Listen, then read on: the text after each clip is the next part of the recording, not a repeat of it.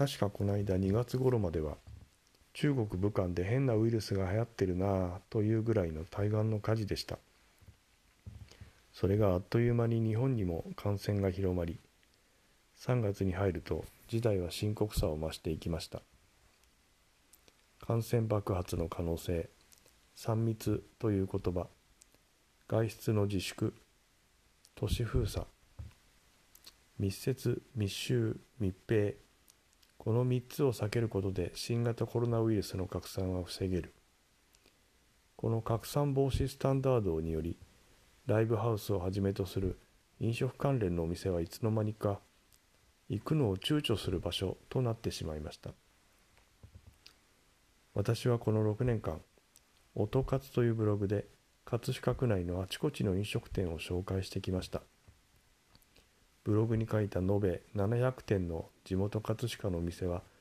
どれも私の大好きな愛すべきお店ばかりでありそれはそのまま葛飾のみんなの宝物でもあるはずです。今そんな葛飾の飲食店が新型コロナウイルスに苦しんでいます。あんなにみんなで美味しい料理を囲みながら楽しい時間を過ごしてきたお店たちが苦しんでいます。今僕たちは葛飾のお店のために何かできないのか。新型コロナウイルスの被害がいつまで続くのかわからない今。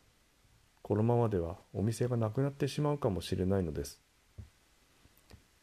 でも今はみんなを誘ってあちこちのお店で今まで通りの飲食をすることは難しい。